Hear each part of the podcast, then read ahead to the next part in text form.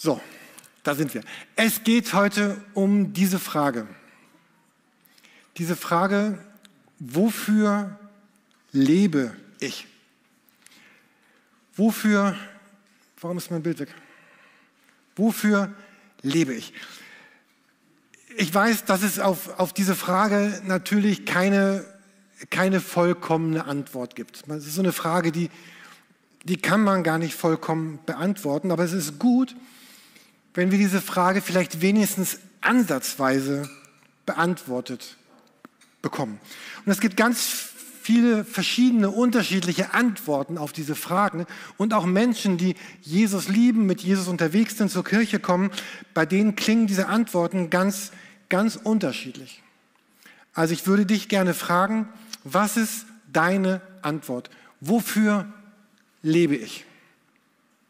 Nein, ich werde jetzt nicht mit dem Mikrofon durch die Reihen gehen und dich fragen, wie du diese Frage beantwortest. Aber versuch doch mal diese Frage vielleicht jetzt zu beantworten. Wofür lebe ich? Und ich meine jetzt nicht die offizielle Antwort, sondern ich meine die, die wirkliche. Weil, wisst ihr, bestimmte Antworten kann man ja schnell sagen. Die sind immer richtig, die sind immer gut, die sind immer schön, aber die passen gar nicht zu dem, was wir eigentlich haben mit meinem Leben wenig zu tun. Und wenn ich, wenn ich rausfinden will, was, was diese Frage für mein Leben bedeutet, das muss gar kein anderer für mich beantworten, dann ist immer die Frage, was, was hat die, den meisten Einfluss auf meine Zeit? Oder auf jeden Fall auf diese Zeit, die ich frei verfügen kann. Was hat den größten Einfluss auf mein frei verfügbares Geld, auf meinen Besitz? So, was was treibt mich an? Worüber denke ich nach? Was treibt mich um? Was lässt mein Herz jubeln? Oder anders, was macht mein Herz traurig? Was, was bringt mich in Bewegung? Was lässt mich mein Leben planen? Und natürlich wird jeder eigene Antworten auf diese Frage haben. Das ist auch gut. Unsere Predigtserie Komm, folge mir nach, die, die wirbt praktisch darum, auch, dass, dass das, was Jesus wichtig ist, was, wofür er gelebt hat, auch uns prägt in dem, wofür wir leben, wie wir leben. Und Jesus hat ja ganz viel dazu gesagt, was ihn umtreibt, was ihm wichtig ist. Wir haben schon neun Predigten in dieser Serie, heute ist die vorletzte, darüber nachgedacht, was denn Jesus bewegt hat und was, wofür er gelebt hat. Und heute möchte ich mir mit euch diese Aussage von Jesus anschauen, die, die er gesagt hat an, an die Menschen, die mit ihm unterwegs sind. Er hat nämlich gesagt, wer an mich glaubt, der wird auch die Werke tun, die ich tue und wird größere als diese tun, weil ich zum Vater gehe. Mich hat dieser Bibelvers immer schon, seitdem ich ihn gelesen habe, berührt und, und bewegt, weil, weil Jesus damit ja mich, uns einlädt, Teil von etwas Großem und Besonderen und von etwas ganz Bedeutungsvollem zu sein. Einfluss zu nehmen, diese Welt zu gestalten, die Erde zu gestalten, mit hineingenommen zu sein.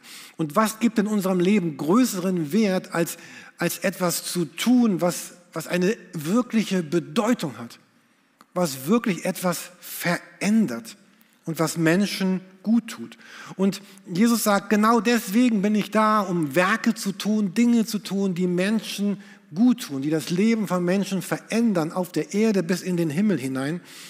Und, und dieser Bibelvers und diese Predigt heute Morgen werben darum, und das passt eigentlich ganz gut, Hans-Werner, was du eben erzählt hast, als du den Film vorgestellt hast. Sie, sie werben darum, dass, dass das, was Jesus tat, was ihn umgetrieben hat, im guten Sinne auch uns umtreibt. Und man kann sich ja fragen, Jesus, warum sagst du eigentlich diesen Satz? Warum gibt es eigentlich dieses Versprechen?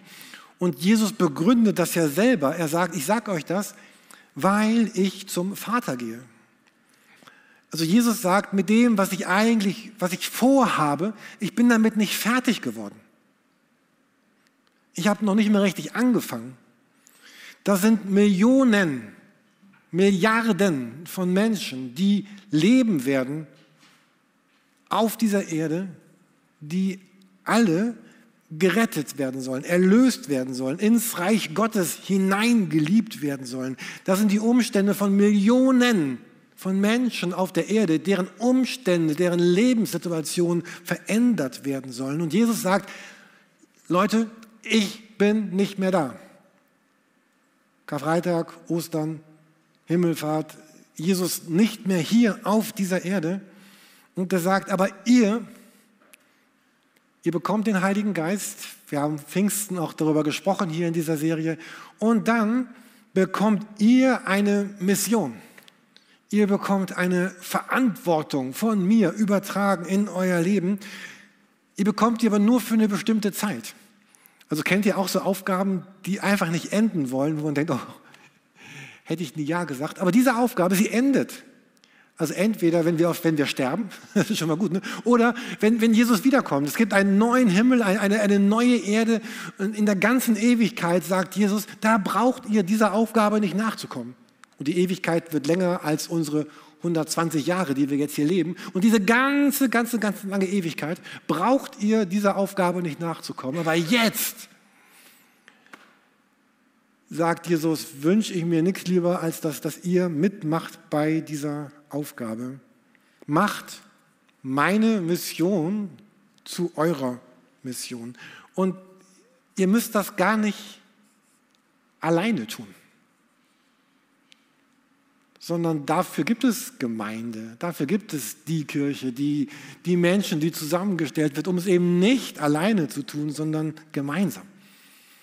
Ich habe gestern den Tag damit verbracht, ich durfte auf einer FEG-Gemeindefreizeit als eine Ehre als Gastreferent, obwohl ich gar nicht zu dem Bund gehöre. Ich durfte dort auftreten und äh, hatten drei echt gute Stunden und sie hatten das Thema, oh Jürgen, bitte sprich mit uns doch mal über die Geistesgaben, die, die Gott uns gibt und auch wie wir da rankommen, was das für Gaben sind und was man damit tut. Und, und es hat richtig Spaß gemacht, eine richtig äh, tolle Gemeinde.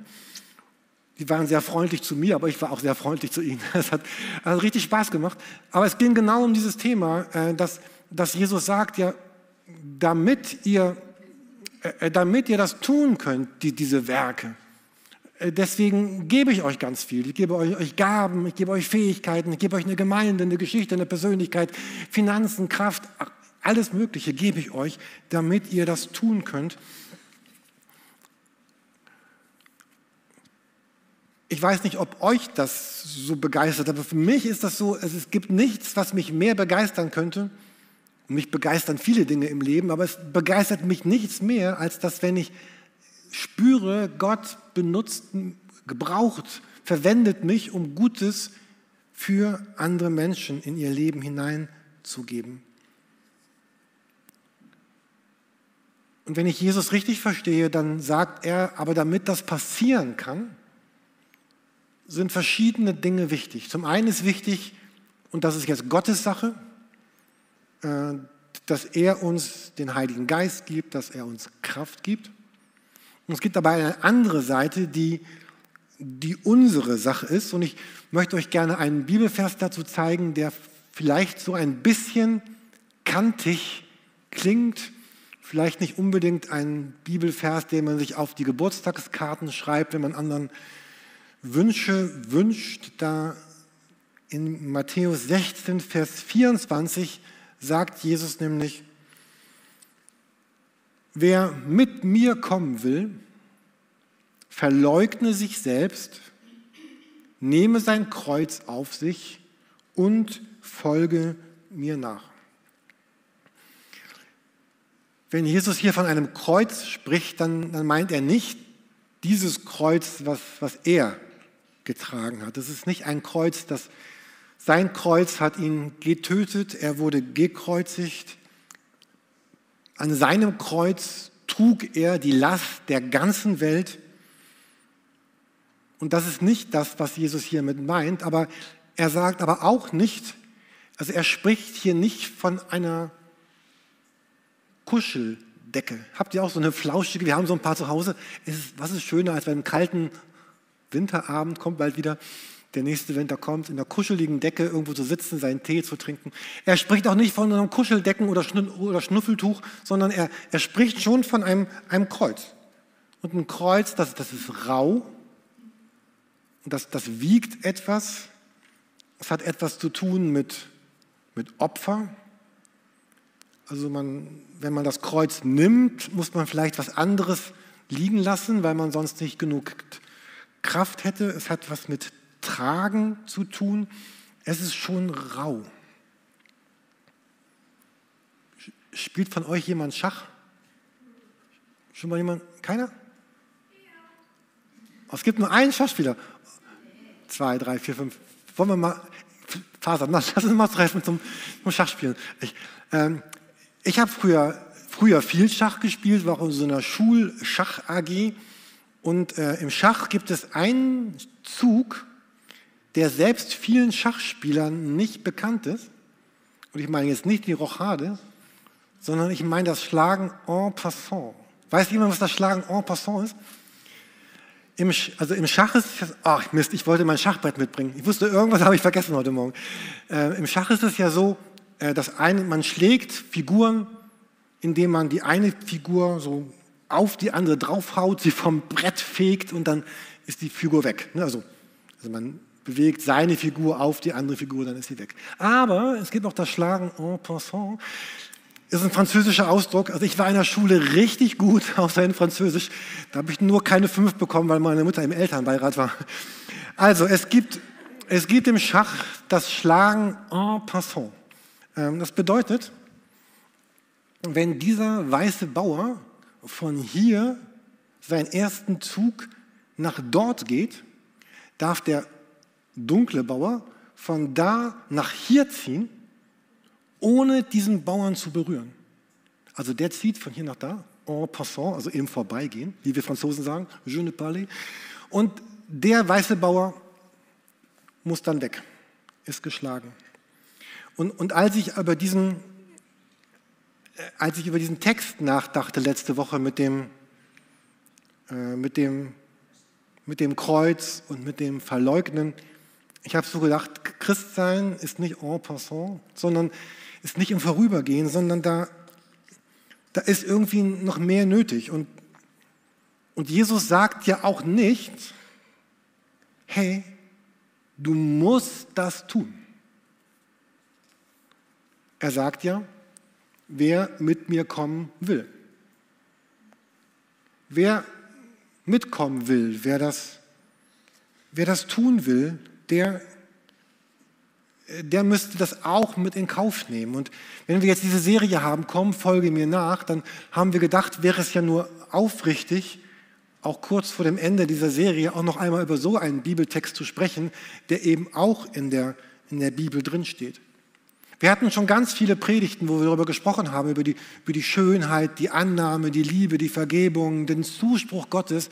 Und das ist alles wahr. Und genauso wahr ist aber auch dieses, dieses Kreuz, was vielleicht ein bisschen rauer ist. Und das bedeutet ja auch nun nicht, dass wir uns selber nicht mehr lieben dürften, dass wir nichts Schönes im Leben mehr erleben könnten. Es bedeutet aber, dass ich mein Leben in, in den Dienst von etwas Größerem stelle. Es ist nicht dieses Kreuz von Jesus, wo er stirbt,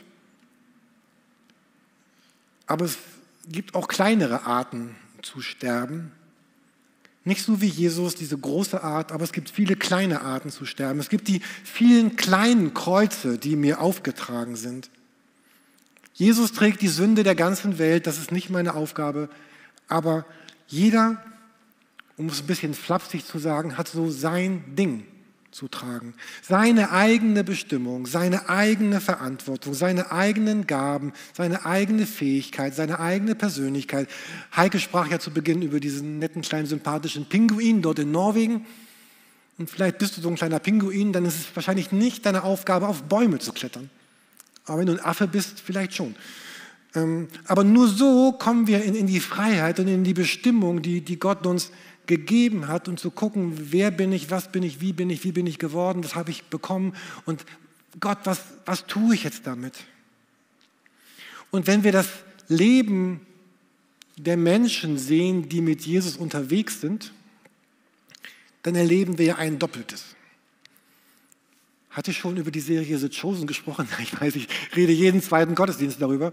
Und da wird das so schön deutlich, was, was diese, kann man gucken bei Bibel TV, bei YouTube an verschiedenen Stellen. Es gibt DVDs dazu. The Chosen, eine neue Verfilmung des Lebens von Jesus. Und auch da, oder wenn ihr eure Bibel lest, dann, dann sehen wir, was die Leute mit Jesus erlebt haben. Da war dieses ganz persönliche, vertraute mit Jesus sein, aber auch die Wellen, auf denen sie unterwegs sind. Da war Schutz, da war Liebe, da war Annahme, da war Vergebung, aber da waren noch ganz viele staubige Straßen, auf denen sie unterwegs waren.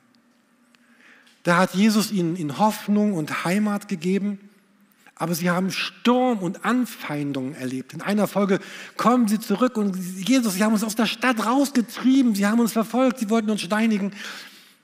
Sie erleben bei Jesus einen Anker und eine Sicherheit, aber er schickt sie auch los, um Krankheiten zu heilen und Verfolgung zu erdulden. Sie erleben gedankliche Höhenflüge, müssten aber auch schon mal Körbe voller Brot tragen. Sie bekommen und sie verzichten. Und, und dieser Bibeltext fragt mein Leben, ob ich, ob ich beide Seiten des Christseins, des Lebens mit Jesus umarmen möchte. Das Bekommen und das Geben. Das Beschenkt werden und auch ein Kreuz zu tragen, was hier und da wehtun wird. Ich habe letzte Woche noch einen Bibeltext gefunden, den ich euch gerne einmal zeigen würde. Und weil dieser Bibeltext ein bisschen länger ist, passt der nicht auf den Bildschirm. Auf euren Plätzen findet ihr ein DIN A5 Blatt. Wenn ihr das gerade bei YouTube guckt oder in unserer Mediathek, ihr könnt auf unserer Mediathek ein eine PDF herunterladen. Das gilt auch für euch, die, die ihr hier seid. Es wird jetzt für jeden Gottesdienst immer eine PDF geben. Da sind alle Folien drauf, die wir zeigen. Und in diesem Fall auch dieser Bibeltext. So, wenn ihr zu Hause seid, könnt ihr schon mal aufschlagen. 2. Petrus 1, 2 bis 7. Wenn ihr hier seid, könnt ihr einfach auf das Blatt gucken. Dort steht unten der Text. Der ist auch ein bisschen länger. Aber es ist ja Sommer, es ist schön kühl hier drin. Ich dachte, ich mute euch zu, mal so einen längeren Text zu hören, zu lesen, ähm, weil ich denke, er hat die Kraft, unser Leben zu verändern. Und dieser Text, den ich gleich vorlesen werde, der spricht auch von beidem. Die ersten Verse, so zwei bis vier, die, die sprechen von diesem Adel, der Schönheit, des Geschenkes, das Jesus uns gibt. Und die Verse danach, 5 bis 7, die sprechen ein bisschen von diesem Kreuz. Also, 2. Petrus 1, die Verse 2 bis 7. Ich lese mal. Ich wünsche euch Gnade und Frieden in immer reicherem Maß.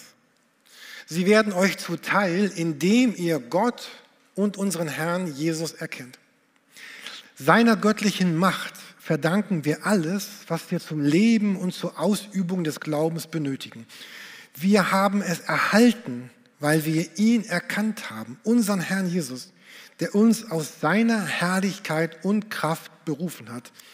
In all dem werden uns wertvolle und unüberbietbare Zusagen geschenkt. Denn dadurch sollt ihr Anteil bekommen an der göttlichen Natur, dem Verderben entkommen, das durch die Begierde in unserer Welt verursacht wird.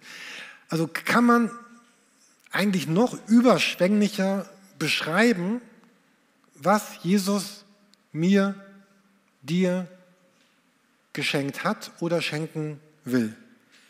So ein, ein Adel, allein dieser Gedanke, Anteil an der göttlichen Natur. Also, also ich bin Mensch und gleichzeitig habe ich jetzt einen Anteil, ich weiß, man sieht mir das nicht an, aber ich habe einen Anteil an, an Gottes Natur.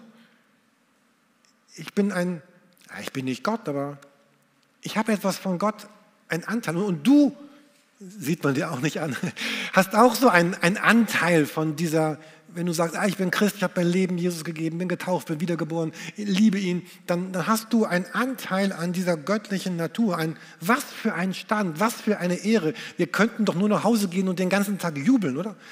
Also, äh, ein Gedanke dieses Zettels wäre auch, ihn mitzunehmen und ihn vielleicht nochmal morgen zu lesen. Äh, irgendwo im Bus, in der Bahn oder ihn an den Spiegel zu hängen im Badezimmer und zu sagen, ja, das. Und dann kommen natürlich, hatte ich ja schon angekündigt, die Verse 5 bis 7. Die sind jetzt ein bisschen rauer.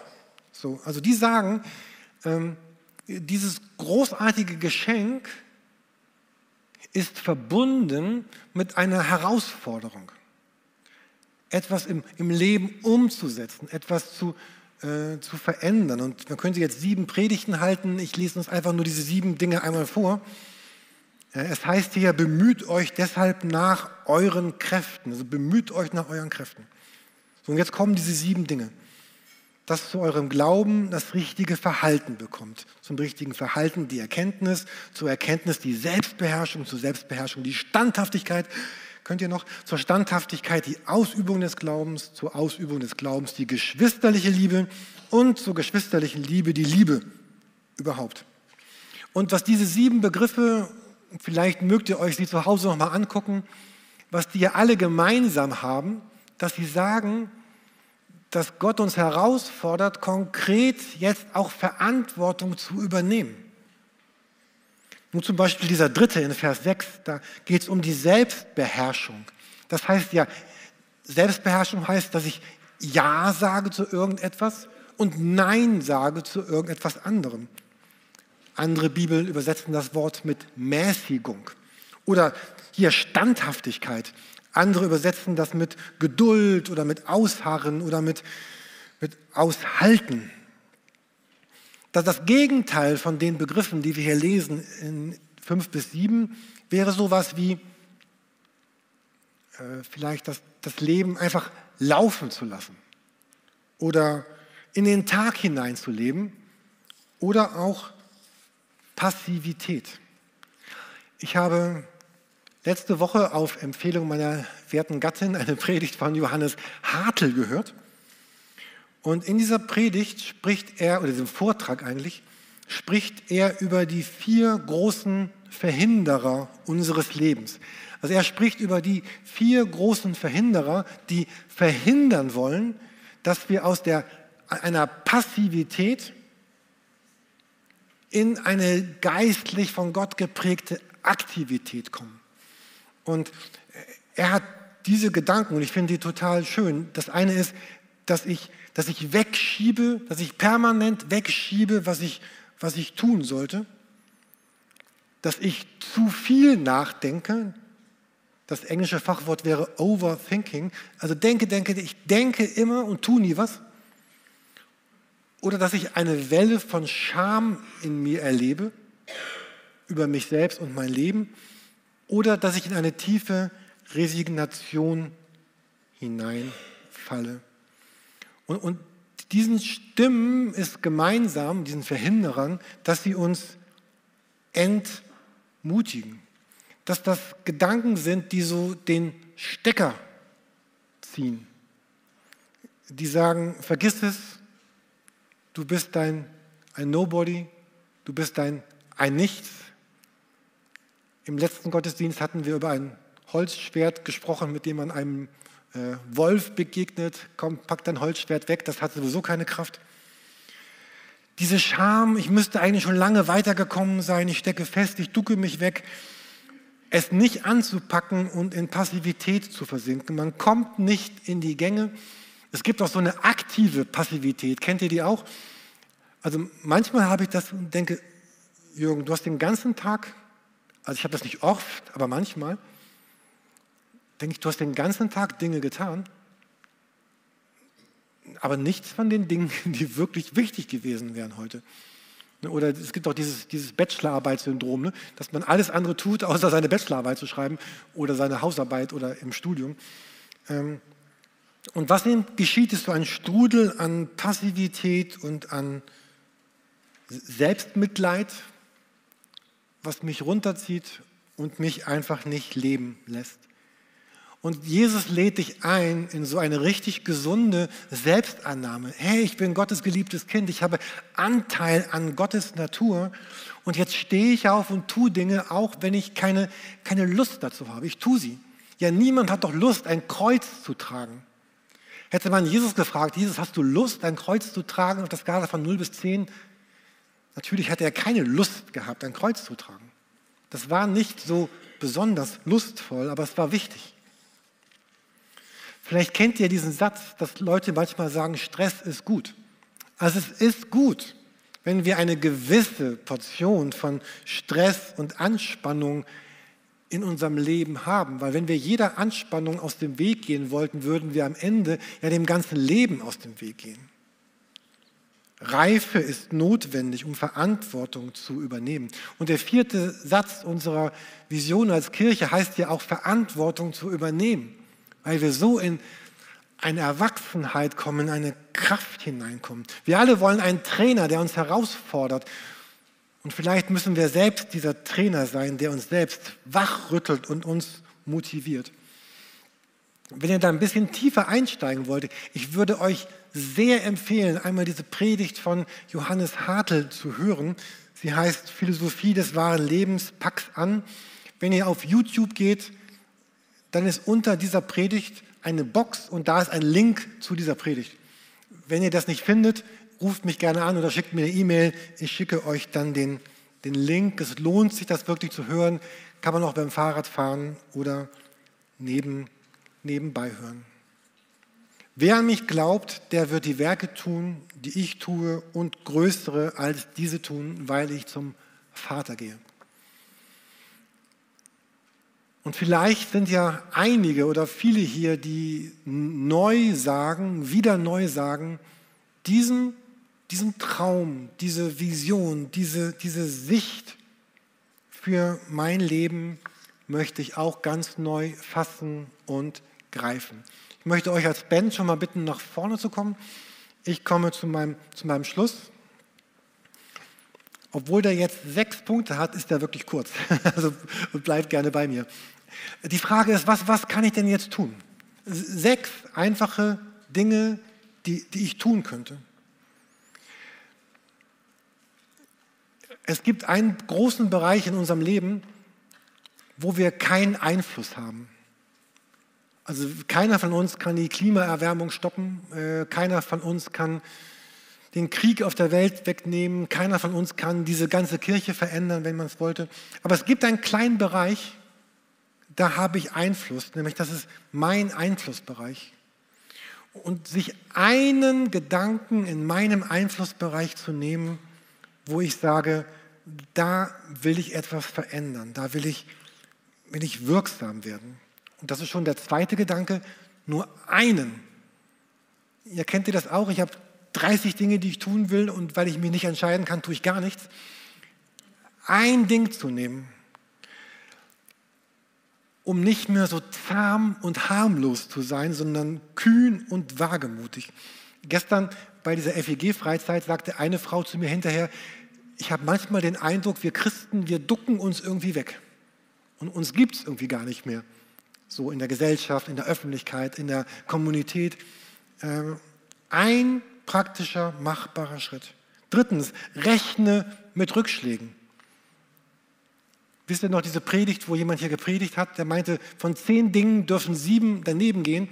Vielleicht dürfen auch sechs oder fünf daneben gehen, aber dann haben, sind aber auch fünf erfolgreich gewesen. Und Hälfte, Hälfte finde ich schon gar nicht schlecht, oder? Also zu sagen, ich rechne mit Rückschlägen. Viertens, such dir eine Person, mit der du darüber sprechen kannst. Vor zwei Wochen kam, kam jemand zu mir und meinte, Jürgen, wir sollten in der Kirche noch viel mehr darüber reden, dass wir nicht alleine unterwegs sind. Na, logisch, ja klar, habe ich, ja, wir reden immer, ich, ich, ich muss glauben, ich muss tun, ich muss das, aber es sind wir, ja. Du hast Leute neben dir und such dir jemanden, der dich unterstützen mag, mit dem du darüber sprechen kannst. Fünfter Punkt, das, das Ganze auch irgendwie geistlich zu sehen. Es, wenn du sagst, ich will anfangen, das zu leben, es wird jemanden geben, der Interesse daran hat, dass du es nicht tust. Also rechne mit Gegenwind. Es gibt einen Feind deiner Berufung. Und vielleicht als letzten Gedanken dieser Predigt, vielleicht ein ganz, ganz wichtiger. Wenn wir uns fragen, oder manchmal kann man demoralisiert sein, wenn man sich fragt, wer bin ich schon? Also wenn man sich fragt, wer bin ich, ist das vielleicht nicht so stark, als wenn man sich sagen würde, wenn das hier stimmt, wer könnte ich sein? Wer könnte ich sein, wenn ich mit Jesus anfange, Dinge zu tun und dieses Bild zu haben, wer ich sein könnte, wer wir sein könnten, wer, wer Jesus mit uns sein könnte? Und dann mit diesem starken Gott, mit diesem starken Turm zu leben, Schritte zu gehen, hinzufallen, aufzustehen, mir jemanden zu suchen, der mit mir geht, aber in meinem Bereich mein Leben, die Welt und das Leben von Menschen zu verändern. Amen.